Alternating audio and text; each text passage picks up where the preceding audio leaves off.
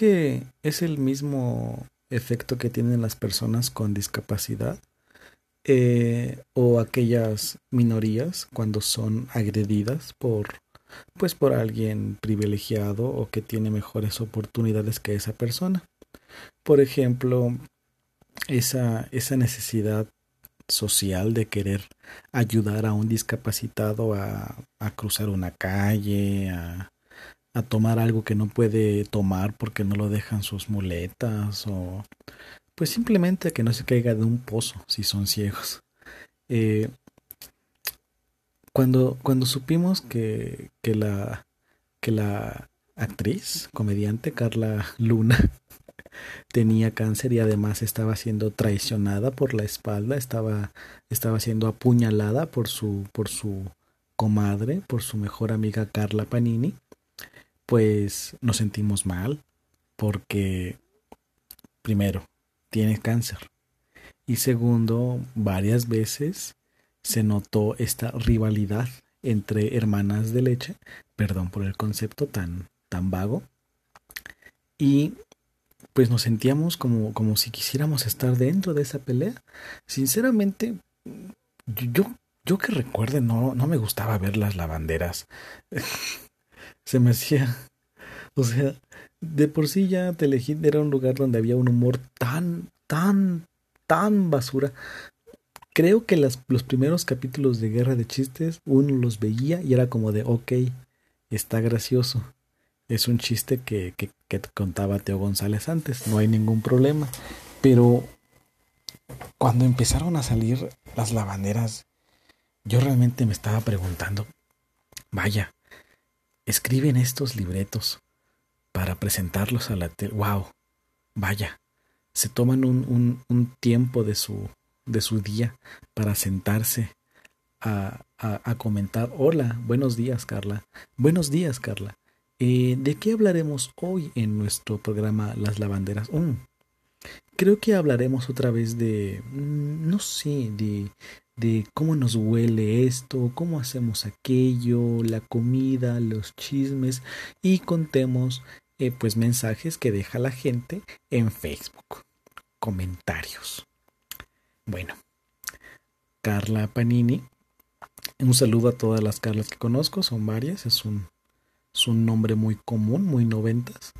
Eh, Carla Panini, igual que las Fannys, hola, mucho gusto Fannys, también son un nombre muy común.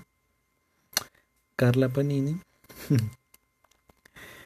eh, le quita el, digamos, en esos términos tan machistas, le quita el esposo, porque pues, mm, pues no se pertenecen, le quita el esposo a Carla Luna y esta tiene cáncer. Eh, vemos poco a poco como Carla Luna se empieza a demacrar, su, su cabello se empieza a caer. Eh, lo bueno es que usaban por alguna razón pelucas del mismo color de su cabello, que eran sostenidas por un paliacate. Se parecían a mí en el 2009. Así de mal se veían. Y bueno, en el 2017 Carla Luna fallece. Sinceramente no sé qué tipo de cáncer tenía, pero es de los que te dejan calvo, eso sí lo sé. Eh, muere y, pues todos odiamos a Carla Panini. La odiamos tanto como odiamos a, a, la hija de José José y a otras personas, como a Tlaxcala y a eh, Gortari. Y algunos a, a Mayito por haber matado a Paco Stale. Dicen, dicen, yo no sé, yo no sé. Yo, yo estoy repitiendo cosas que han dicho los periodistas de espectáculos. Quiero que hagan un ejercicio de retrospección y digan, wow, ¿cuántas veces yo he sido una Carla Panini o cuántas veces yo he sido una Carla Luna? Y únicamente, la única razón por la que nos sentimos mal es porque la señora tenía pues cáncer. Es la verdad, se, se murió sola, sin, sin esposo y, y sin su mejor amiga. Sinceramente me vale madres, o sea... Para empezar, es muy común que pase eso entre, entre amigos, entre amigas. Yo sinceramente no, no lo apruebo porque pues al fin y al cabo hay un poquito de empatía, ¿no? Con las personas con las que estás. Y dices, güey, no te acuestes con esta persona porque ya me acosté con ella y es como de... sé que es igual de estúpido, es igual de idiota, es igual de, machista, es igual de, posesivo. Pero pues, eh, se siente feo, pero pasa cada rato. Ya dejen a Carla Panini. ¿Saben qué es lo peor que puede tener Carla Panini? Que, que su único personaje sea una lavandera. Y que se haya muerto la mitad de su show. Buenas noches. Ya saben, mi nombre es Gerardo Soto Santillán. Esto es el culto. Estamos todos en círculo alrededor de la fogata. Estamos esperando que el Popocatépetl haga otra erupción, eh, explote. Estamos esperando que, las tres señales del apocalipsis se, se, pronuncien. Y de eso trata este, este culto, de las señales del apocalipsis. No sé en qué parte de la Biblia está, realmente me, me da igual. Creo que la Biblia es esos libros que puedes citar y no necesitas tener la, la referencia en APA, porque sinceramente todos citan la Biblia y realmente alguien tiene la tranquilidad de decir, vaya, voy a, voy a ver si la Biblia dice eso realmente. Sinceramente todos hablamos de una serpiente y una manzana y yo nunca he leído esa parte. Y sinceramente me da igual. La verdad, me da igual. Bueno, estaba hace unos días eh, leyendo un, un artículo que decía que las tres señales del Apocalipsis o tres señales bíblicas de magnitud bíblica, porque así, así se dice, magnitud bíblica. puedes usar otros ejemplos. Puedes usar ejemplos como magnitud eh, Asimov, magnitud eh, mm, libros, libros grandes, magnitud rayuela, de, idiota, la magnitud de, cosas grandes. Dejémoslo así. Pero no, hay que usar la Biblia. Porque la Biblia es nuestro, nuestra medida. Es como la medida de qué tan mal pueden pasar las cosas como la Biblia. Y es la verdad, la próxima vez que algo te pase malo, recuérdate del, del este cuento ficticio de, de Job, que lo dejan sin nada para demostrar algo al diablo. Porque así es Dios, ¿no? Dios Dios, es Dios le gusta la apuesta.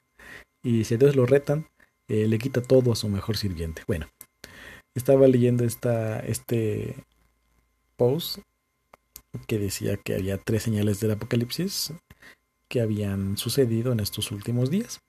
El viernes pasado despertamos con la noticia de que el anillo de fuego del Pacífico estaba en actividad. Esto es una serie de, obviamente, de volcanes dentro del Pacífico, entre ellos Krakatoa y el Popocatépetl.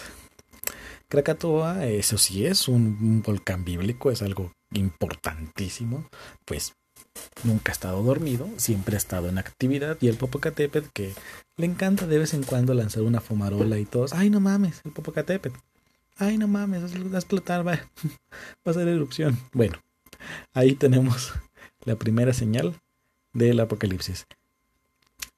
Sinceramente, uno está en Morelia. Aquí no hay volcanes activos más que esta cosa que está por aquí cerquitas.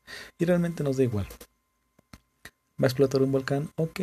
Va a haber muchas personas convertidas en piedra. Va a haber una gran fumarola que va a tapar gran parte de, una parte del mundo. No hay problema, no hay problema. Podemos. Podemos con la primera señal. Segunda señal del apocalipsis. Hay un incendio en Chernobyl. No sé en qué parte de la Biblia diga eh, en, en 2000 años. No, menos. En 1500 años. Porque la Biblia es un texto escrito mucho después de que Dios de que Dios murió. O sea, realmente Dios, Dios, perdón, perdón ¿qué? ¿Qué mamada? que Jesucristo supuestamente murió. O sea, qué mamada, ¿no? Bueno, no sé en qué parte de la Biblia dice que en 1500 años va a haber un lugar llamado Chernobyl que en 1450 eh, eh, años antes, en 1986, si no me equivoco, sufrió un accidente en una de sus, no sé qué mamadas, fábrica de laboratorios de mutantes en Ucrania y explotó. Bueno, en 1500 años, en una ciudad llamada Chernobyl en Ucrania, va a haber un incendio creado por algún tipo que estaba por ahí haciendo una fogata, porque esos son los reportes que han dado, que había una persona cerca de esta parte de, bosques de, de, Chernobyl y, e incendió una incendió, y prendió una fogata. No la apagó bien, no, no le echó la típica tierra, que uno no le echó la orina, la, la orinada que muchos le, le echan a la fogata para que se, se apague. No, la dejó ahí. Cuando yo cierro la llave de la estufa, camino unos tres metros y me regreso a volver a prender la llave de la estufa y volver a apagarla únicamente para saber que la apagué bien. He tenido que bajar de mi cuarto a, la cocina porque mi casa tiene dos, dos, dos plantas, no porque vive en la azotea. Bajo a la cocina después de dos horas de haber apagado la estufa a verificar que esté apagada la estufa. Y yo sé que no soy el único que sale de su casa, cierra la puerta, se va caminando y tiene que regresar a su casa.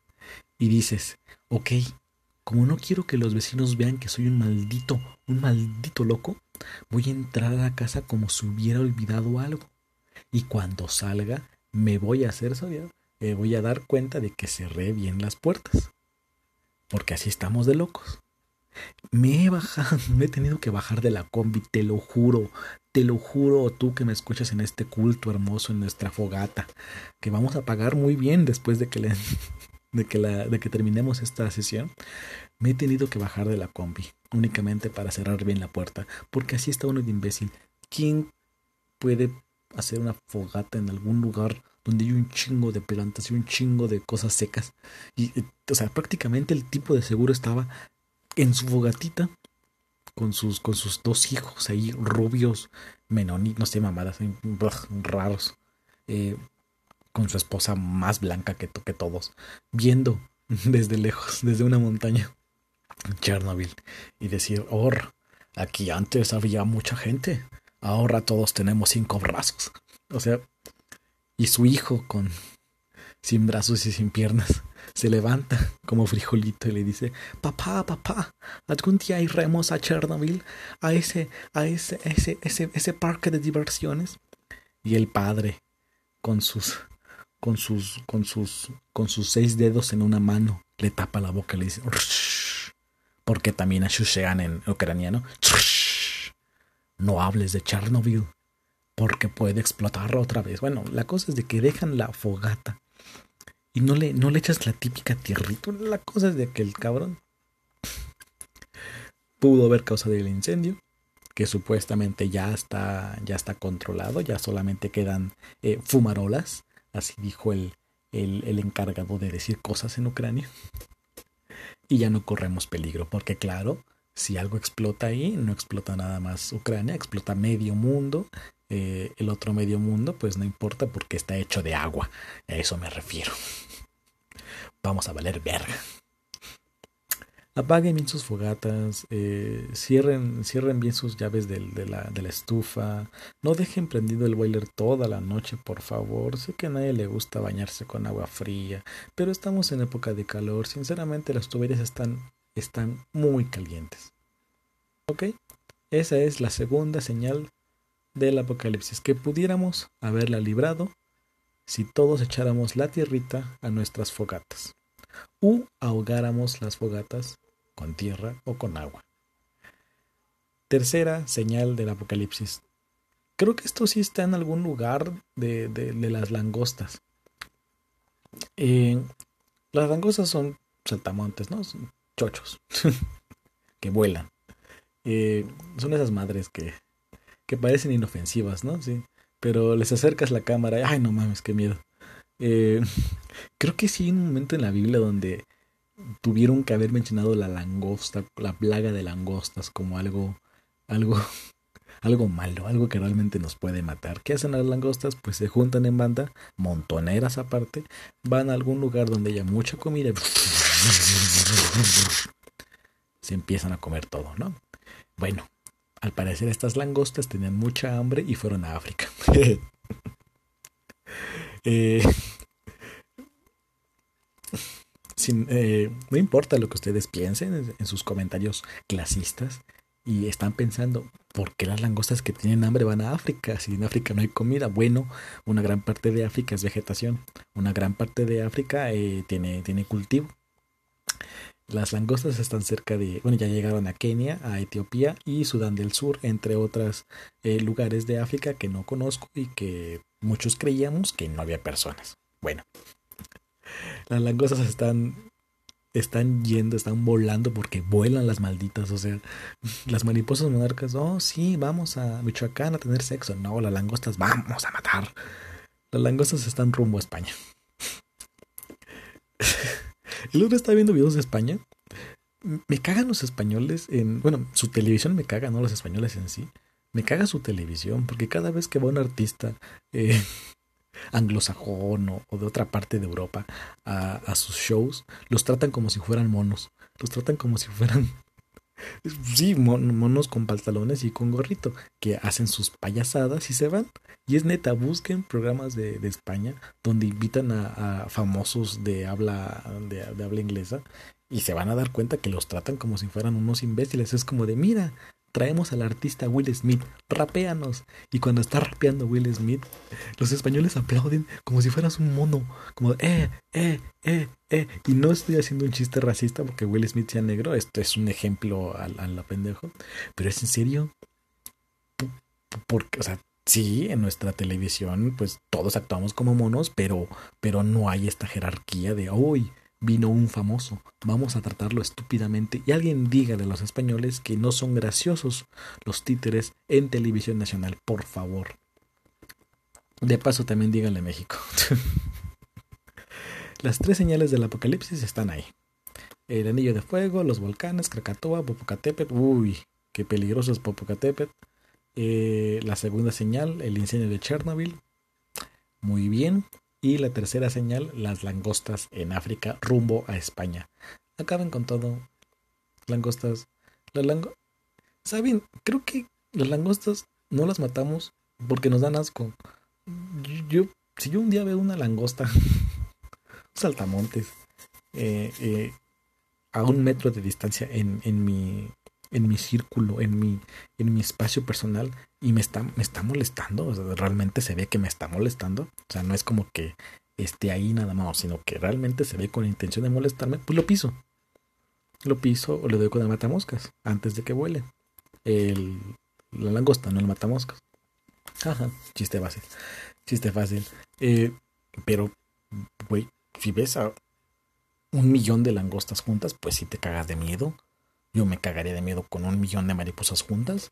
Me cago de miedo con un millón de, de hormigas juntas. O sea, cuando voy caminando por, por, por, la calle y veo muchas hormigas trabajando en lo que sea que estén trabajando, yo sí trato de no pisarlas, pero sé que en algún momento pisé alguna.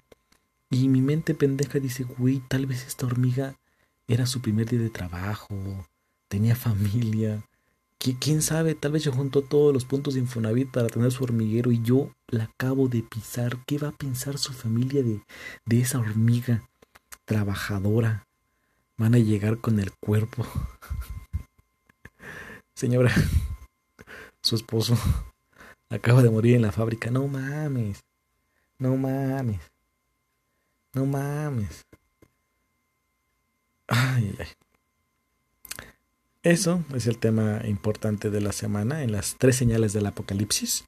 Eh, vamos a morir, obviamente. Hoy trato de no hablar de, de la otra cosa llamada el, el COVID, ¿no? Pero, eh, pues, al fin y al cabo, tendremos que hablar de eso. ha sido una semana muy, muy poco productiva. Siento que en cualquier momento me voy a morir a la verga. Eh, no sé si ustedes tienen también sentimientos de que se van a morir a, LB. Eh, este sentimiento que, que dices, güey, me siento mal. Vámonos ya de aquí. Pero me di cuenta de que nada más era hambre. Únicamente era eso. Culto, ya saben, la siguiente parte de este, este podcast es la historia que nunca pasó en el lugar que nunca existió. Y va así. Una persona que nunca existió en un país llamado Venezuela que nunca existió, nunca debe existir, no es cierto, nos queremos mucho, un país que existe, votó, votó un grano, votó un pedazo de excremento a nuestro país. Bueno, el, el pedazo más bien se salió de ahí. Eh, esta, esta persona eh, hace videos en, en, YouTube de él comiendo, porque wow, qué, qué, innovador, una persona comiendo y grabándose, y como es, como es, como es foráneo, como es eh, inmigrante, pues es más interesante, ¿no? Ver a un venezolano comiendo comida de mexicanos. no aguantan el chile. no saben no saben tomar un taco. Toman leche con popo, o sea, porque nos gusta, nos gusta ver este, este juego del pez fuera del agua. Y qué, qué bonito no ver a un venezolano comiendo, porque eso es bien, bien ojete. O sea, vemos a un venezolano comiendo porque en nuestro inconsciente pendejo decimos, wow, vamos a ver cómo come. A ver si todavía recuerda lo que se siente la comida en su boca. O sea, el güey está bien gordo. Obviamente sabe que se siente la comida en su boca. Es más, creo que comía por más en Venezuela. Tal vez por eso lo sacaron. Tal vez es una de las razones por las que haya poca comida en Venezuela. Esta persona hace videos en YouTube bueno, sube videos en YouTube de él comiendo, eh, últimamente con muchos estandoperos de, de la CDMX. Y bueno, al parecer se contagió de, de, COVID junto con su novia. Esto, esto es pura suposición en una persona que nunca existió. Y se sale a la calle de la Narvante, a, la parte de la Narvante, pues andar ahí un ratito, porque quiere grabar un video sobre, pues, a qué saben las pizzas, porque wow, me importa tanto a qué sabe una pizza. a diferencia de otra pizza. ¿Qué mente tan imbécil tiene que estar en su casa viendo como un tipo come diferentes pizzas para ver a qué sabe cada una de estas pizzas? El entretenimiento está cada vez más y más por los suelos. Yo sé que tampoco es mucho entretenimiento que yo les hable aquí por, por casi media hora de tonterías, pero vamos, vamos. Saben que tarde o temprano eh, voy a sacar un podcast que se diga, que, que diga me voy a morir, o que diga hasta aquí llegué, o que diga mañana voy a tomar de rehén a, a tal persona. O sea, tal vez debería borrar eso. Pero no lo voy a hacer porque saben que esto es un culto, estamos en una montaña y no me pueden encontrar. Y no es cierto. Saben que, que, que muchas cosas no son ciertas. Bueno, esta persona que tampoco existe se salió a diferentes supermercados con la poca protección que debería tener una persona contagiada de COVID, con un, con un eh, cubrebocas de los azules, esos chafitas. Aparte, se ve en el video que está muy usado, con, con no, tenía guantes realmente y estaba pues casi tocando a las personas en su viaje, en su odisea por grabar este video. Todos sabemos que lo hizo para tener seguidores, todos sabemos que lo hizo para tener views. Hay gente enojada con esta persona y lo comentaba hace poco con alguien. Esta persona o una de dos, pues lo van a matar. Si no la mata la, la si no la mata eh, las autoridades, si no la mata la hambre, si no la mata el hambre, si no la mata el COVID, alguien, no estoy diciendo que yo para nada, alguien va a armar un, va a armar un grupo que va a buscarlo y lo va a empalar, que lo va a llevar a algún lugar, que lo va a llevar al océano y le va a dar un, unos flotis y le van a decir vete, nada, nada por tu vida. Y van a dar y puede que le pase algo. Esta persona está tentando contra la salud. Y si no tiene realmente COVID, pues es un terrorista, ¿no? Eso es lo que realmente está pasando. Eso es muy fuerte, son palabras muy fuertes. Yo creo que únicamente pues es una persona eh, eh, pues estúpida, ¿no? Es una persona que, que hace las cosas por el momento. Y muchos de ustedes son iguales. Eso es a lo que quiero llegar. Muchos de ustedes son iguales. La única razón por la que nos enoja que esta persona haya hecho eso es porque es una persona pública. Así de sencillo. Yo he salido esta, esta, esta cuarentena, claro que he salido a algunas cosas importantes y a otras cosas nada importantes. Cúlpenme. Mátenme. Contagio, ¿no es cierto? Cúlpenme. Pero Nos molesta porque es una persona pública. Así de sencillo. Él pudo, él pudo haber salido de su casa con COVID, no haberlo grabado y no estaríamos enojados con él. ¿Por qué? Primero porque no sabríamos y segundo, pues porque no, no hubiera querido sacar provecho de eso. Es como, como, como decir, güey, ¿cuántas personas conocemos que han hecho el famoso Panini Challenge? y le han bajado la pareja a su mejor amigo, su mejor amiga con cáncer. Ese es el ocultismo de la semana. Busquen a un amigo o amiga que tenga alguna enfermedad terminal y robenle a su pareja. Háganlo. Háganlo. Chapulinien por un... Odio ese término, por cierto. Vamos a ponerle langostinien. Langostinien por un momento. Hagan el langostino. Devoren. Sean plaga. Ah, no, no. Yo no, no, no voy a sentenciar al, al, ¿Cómo se llamaba? Soy David Show, algo así. Porque, pues, para empezar, me da igual. Está muy lejos. Segundo, vamos a acabar todos contagiados, obviamente. Eh, tienes más views que yo, obviamente. Yo no tengo nada de views. Está bien. Hazlo. Ándale, lúcete. Lúcete con tus amiguitos venezolanos si siguen vivos. Ándale. El ocultismo real de la semana no es quitarle la pareja a alguien más. Primera, porque no existe la propiedad en las relaciones. Y segunda, no sean ojetes. No sean culeros. No hagan el Panini Challenge. Si, veo en algún momento que alguien está diciendo que hagan el Panini Challenge, va a ser porque yo lo dije y va a ser muy culero. No quiero ser parte de un challenge que rompa relaciones en cuarentena. Ya de por sí la cuarentena está rompiendo relaciones. No rompan relaciones por el Panini Challenge.